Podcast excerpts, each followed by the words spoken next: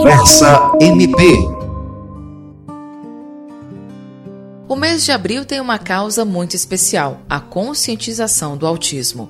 Em 2008, a Organização das Nações Unidas estabeleceu o dia 2 de abril como sendo o Dia Mundial de Conscientização do Autismo, a fim de ampliar o conhecimento sobre o tema e combater a discriminação em torno das pessoas com transtorno do espectro autista. A data reforça ainda que cada indivíduo seja respeitado e tratado com empatia pela sociedade. Estima-se que o transtorno do espectro autista atinja no Brasil cerca de 2 milhões de casos. No Conversa MP Acre, vamos falar com os pais de crianças com transtorno do espectro autista e conhecer um pouco desse amor e os desafios das famílias. E nesse primeiro bloco, vamos receber a jornalista Juliane Ferreira, que é mãe de um menino que foi diagnosticado com autismo aos três anos de idade. Juliane, como é o relacionamento do José com os pais e o aprendizado dele na escola? O José é uma criança muito adorável, ele é bem doce, muito amoroso, carinhoso, gosta muito de abraçar, ele gosta muito de contato, apesar de pensarem ao contrário, né, a respeito das crianças autistas, mas o José gosta muito de contato, de abraço, de beijo, da maneira dele, né? Ele comigo e com o pai dele, tá sempre abraçando, sempre querendo estar perto da gente e é uma criança muito, muito carinhosa. É, é, claro que tem os momentos que ele tem que ele fica estressado, que ele faz birra, que ele surta, né? Geralmente quando ele é contrariado, mas na grande maioria do tempo ele é uma criança calma e carinhosa e gosta muito de contato, de abraço, enfim. O José começou a estudar em março desse ano, né? Então assim, o contato dele na escola inicial é bem novo assim, tanto para ele quanto para gente.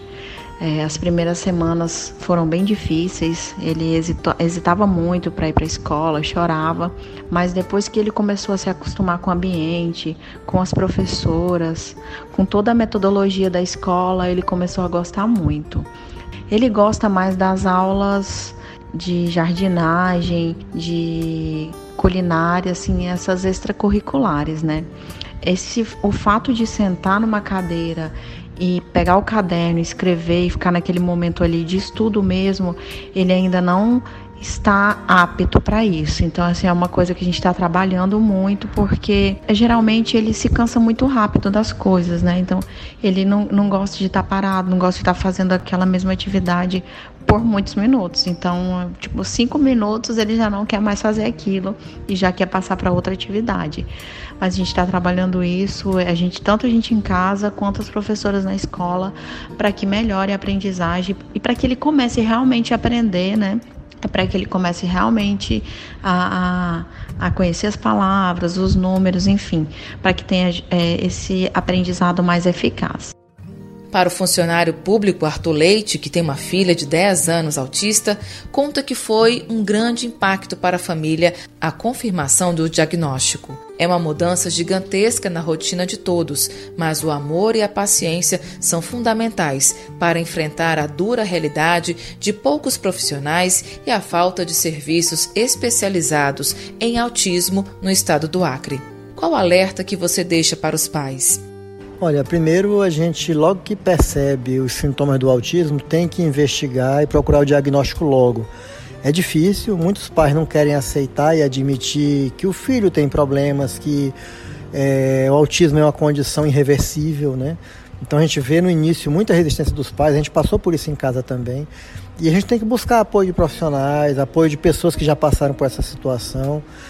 E principalmente é, aqui no estado, a família tem que se unir muito. Né? Ao passo que o autismo é um fator de impacto, ele também, se a família se abraçar, conseguir se unir, ele vira um fator de agregação.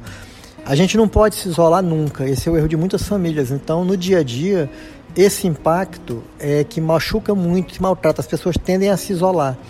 Enquanto a gente precisa de ajuda, né? E a nossa realidade aqui no estado é, é de tudo muito precário. A gente tem na parte de educação dificuldade com mediadores, parece que o aluno é do mediador, não é da escola. A gente tem uma rotatividade alta de mediadores nas escolas públicas, nas escolas particulares consegue ser pior um pouquinho, parece que é opcional da mediador. São poucas escolas que particulares que dão mediador e essas são sobrecarregadas, que as outras se recusam a dar mediador e mandam levar o aluno para lá. Na saúde, então, o caos é pior um pouco. Diagnóstico no setor público leva de oito meses a um ano, né? E depois disso, tu não tem mais nada o que fazer com a criança. Só pegar medicamento, porque terapia não existe. O centro aqui, o Mundo Azul, que foi inaugurado já umas quatro vezes na prefeitura, não funciona efetivamente até hoje. E no interior, então, a situação consegue ser muito pior. É, infelizmente, aqui no estado, a gente precisa de muito apoio apoio das famílias para se juntarem, é, apoio do poder público, porque a impressão que dá é que é opcional cumprir a legislação aqui no estado hoje. A pessoa com transtorno do espectro autista apresenta dificuldades ao interagir socialmente, além de deficiências verbais e físicas e padrões restritivos e receptivos de comportamento.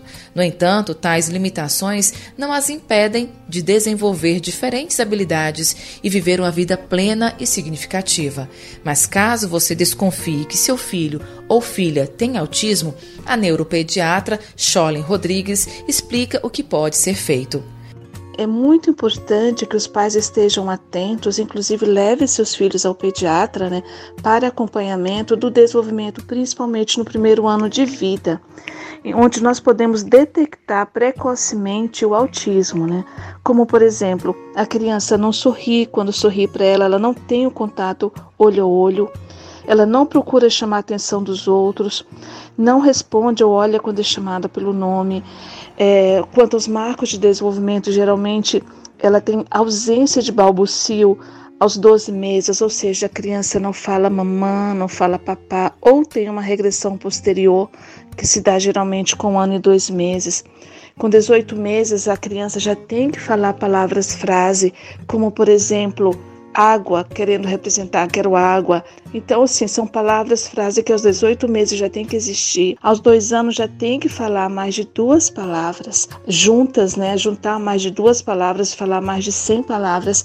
Então, quando há um atraso da fala, principalmente, nós temos que fazer investigação comportamentos restritos repetitivos, estereotipias.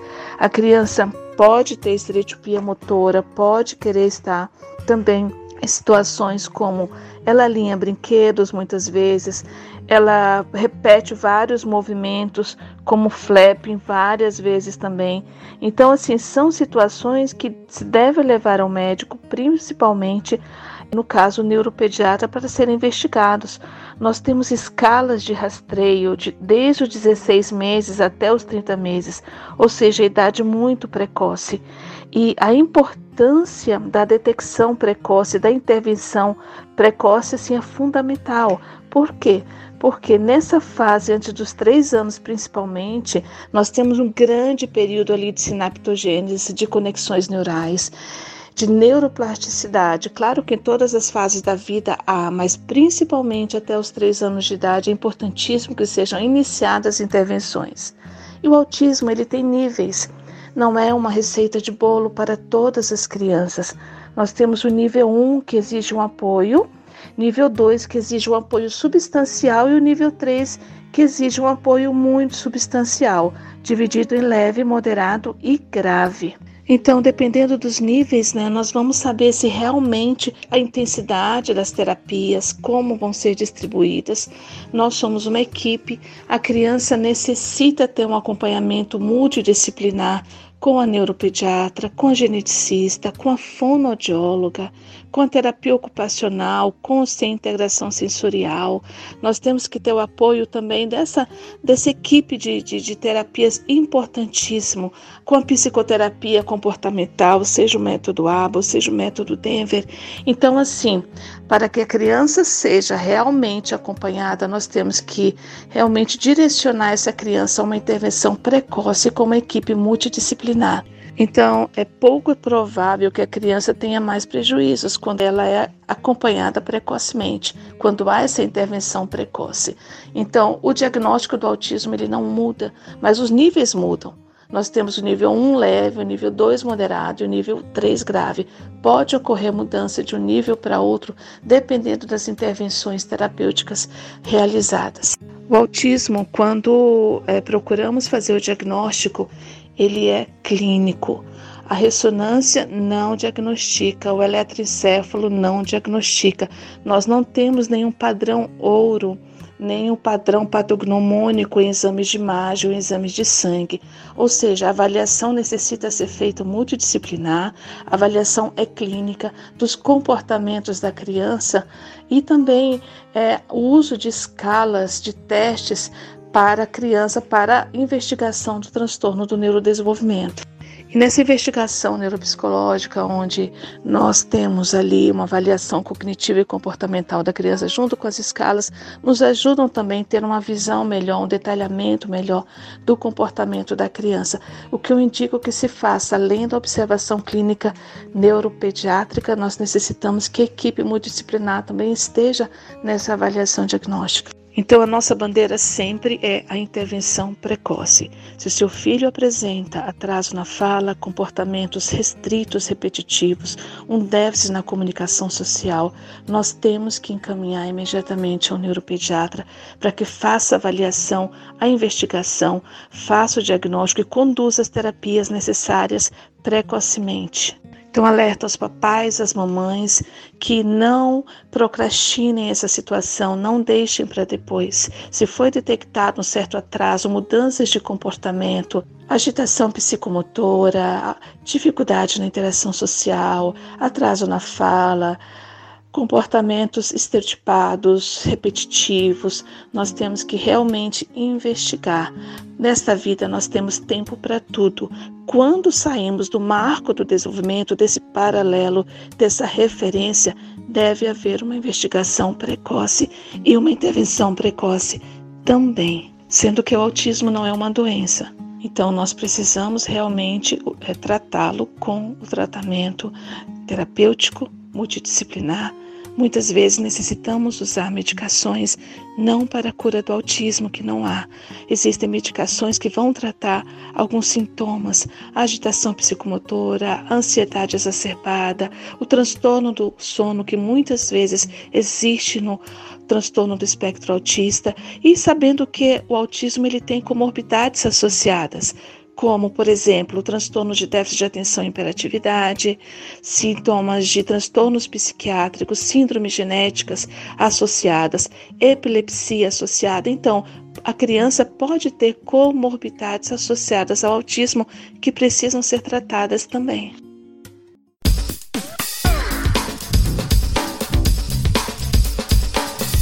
Você ouviu Conversa MP, uma produção do Ministério Público do Estado do Acre.